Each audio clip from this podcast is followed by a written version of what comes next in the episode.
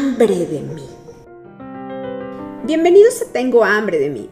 Soy Samia Crucio y quiero seguir compartiendo contigo todo este camino que estoy recorriendo a tu lado para satisfacer el hambre de mí. Hoy vamos a platicar de la quinta puerta del dolor, el dolor ancestral. Este es el dolor que llevamos en nuestros cuerpos por los dolores experimentados por nuestros antepasados. Gran parte de este dolor perdura en una capa de silencio no reconocido. Muchos de nuestros antepasados llegaron a América después de dejar atrás sus hogares, familiares y comunidades. Por ejemplo, mi abuela llegó de Líbano dejando todo allá. Mi padre dejó la comunidad donde él vivía para acercarse a un rancho que le, le daba la oportunidad de ir a la escuela y prepararse y tener un mejor futuro. Dejó a toda su familia, a toda su aldea. Y estas generaciones a menudo sobrevivieron sin un sentimiento de hogar, viviendo solo con conexiones marginales con las antiguas formas para guiarlas. Vivieron entre el viejo y el nuevo mundo, intentando crear algo que les permitiera resistir, sin el refugio protector de la aldea. A menudo se las arreglaban de maneras que creaban una capa secundaria de sufrimiento, aislamiento, rabia, algún vicio, un silencio restrictivo que los aislaba del apoyo vital de los demás. Había una brecha en el sueño de lo que significaba ser humano. Los patrones culturales ricos y matizados que habían evolucionado con el tiempo fueron reemplazados por estrategias diseñadas simplemente para ayudarlos a sobrevivir. Atrás quedaron los patrones que contenían el mito, el canto, el ritual, la imaginación poética como el latido del corazón de su gente. Guardamos el dolor ancestral en nuestro ser, incluso después de muchas generaciones en esta nueva tierra. El dolor se concentra con el tiempo, acumula dolor en sí mismo y se lleva inconscientemente en nuestra psique como una herencia disminuida. La herencia psíquica de nuestros antepasados estaba destinada a ser una bendición, pero en cambio es una capa de pesadez. Esta fachada estoica y los comportamientos de estas generaciones han dejado un legado de dolor desatendido.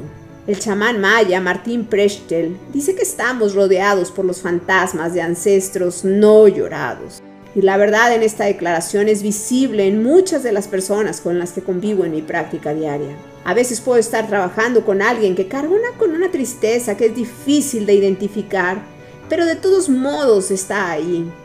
Y después de explorar muchas fuentes posibles de este dolor, a menudo pregunto si hay algo en la historia familiar que podría estar persistiendo en su cuerpo. Y después de mucho indagar salen pérdidas, heridas que ocurrieron a la familia, abandonos que residen en la psique del linaje. En todos estos lugares habita el dolor y la vergüenza, lo que dificulta la clasificación de las emociones confusas que acompañan a la historia.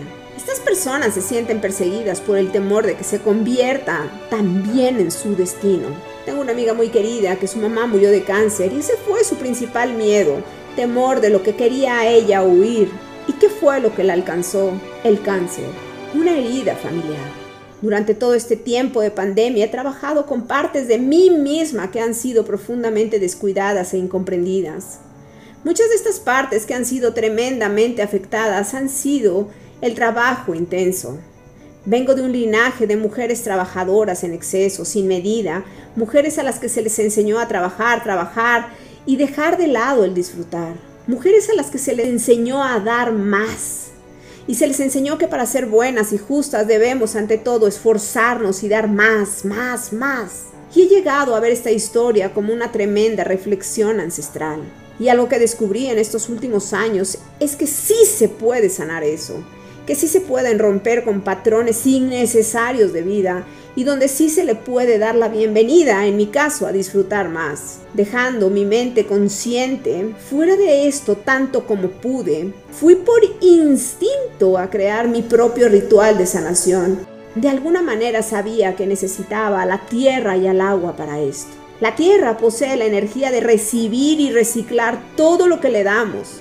Necesita que estemos en contacto con ella. Yo necesitaba estar en contacto con la tierra y con el agua. El agua es vital para poder lavar las heridas del alma, refrescar mis pensamientos y dejar fluir lo que ya no me pertenecía más, que ya no lo quería en mi vida y en mi accionar. Primero me senté en contacto con la tierra y dejando que el sol cubriera mi cuerpo y me calentara, comencé a escribir todo lo que yo traía en mi alma, en mi ser, mis anhelos y mis miedos.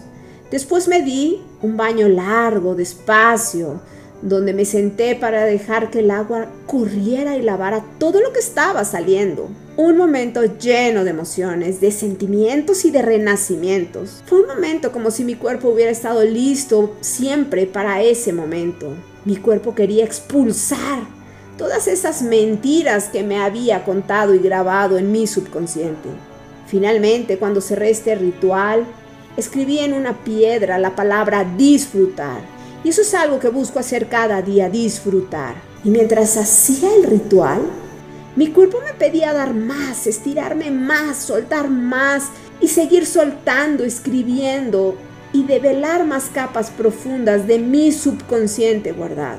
Fue difícil hacerlo, pero al final fue lo más reconfortante y pude llenarme de alivio.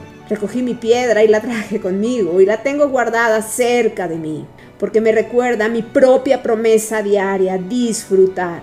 Atender este dolor no digerido de nuestros antepasados no solo nos libera para vivir nuestras propias vidas, sino también alivia el sufrimiento ancestral en el otro mundo. El dolor ancestral también habla del dolor que permanece en nuestra alma colectiva por los abusos de millones de personas. Lleva el peso de nuestros errores a través de la historia. Habla de legados vergonzosos de esclavitud, trabajar incansablemente, es ser una especie de esclava en la modernidad. Este dolor lleva la sombra de mucho sufrimiento, de culturas en todo el planeta cuyos caminos se entrelazan con los nuestros. Y muchas veces este dolor es tan inmenso que es difícil reconciliarlo. He trabajado con mujeres que vienen de linajes de divorcios, separaciones, y ellas repiten esos mismos patrones porque no han podido curar y sanar esta puerta de dolor. Tenemos mucho trabajo que hacer como cultura y pueden ser necesarios muchos rituales de duelo y rituales de reconciliación con todo lo que nos rodea. Todos estos dolores persisten en nuestra psiquis y debemos trabajarlos, abordarlos para vivir vidas plenas. Al trabajarlos podemos acercarnos cada vez más a las hambres que tenemos de nosotras mismas. Atrévete a revisar tu historia familiar. Atrévete a ver qué patrones estás repitiendo. Atrévete a sanar para evolucionar. Atrévete a soltar, a perdonar, a cerrar puertas con gratitud. Atrévete a vivir de forma inesperada. Con demasiada frecuencia negamos nuestro dolor porque no es tan severo como el de otra persona. ¿Cómo podemos comparar nuestros dolores con los de alguien que sufre más? Es fácil descartar nuestro dolor cuando lo comparamos con circunstancias que consideramos mucho más duras que las nuestras pero el dolor es nuestro y debemos tratarlo como toda la importancia y con toda la atención que merece. De hecho, es fundamental para nosotros dar la bienvenida a nuestro dolor para poder sanarlo. Y cuando lo hacemos nos abrimos a nuevas experiencias de vida. Abrirnos a nuestro dolor nos conecta con todos en todas partes. No hay gesto de bondad que se desperdicie ni ningún ofrecimiento de compasión que sea inútil. Ser generoso con cada dolor que vemos es un trabajo sagrado. Por hoy es todo amigos. Samia Cruz les da las gracias y te desea que tengas un muy buen día. Te siento, te pienso, te escucho, te llevo conmigo. Con amor, Samia.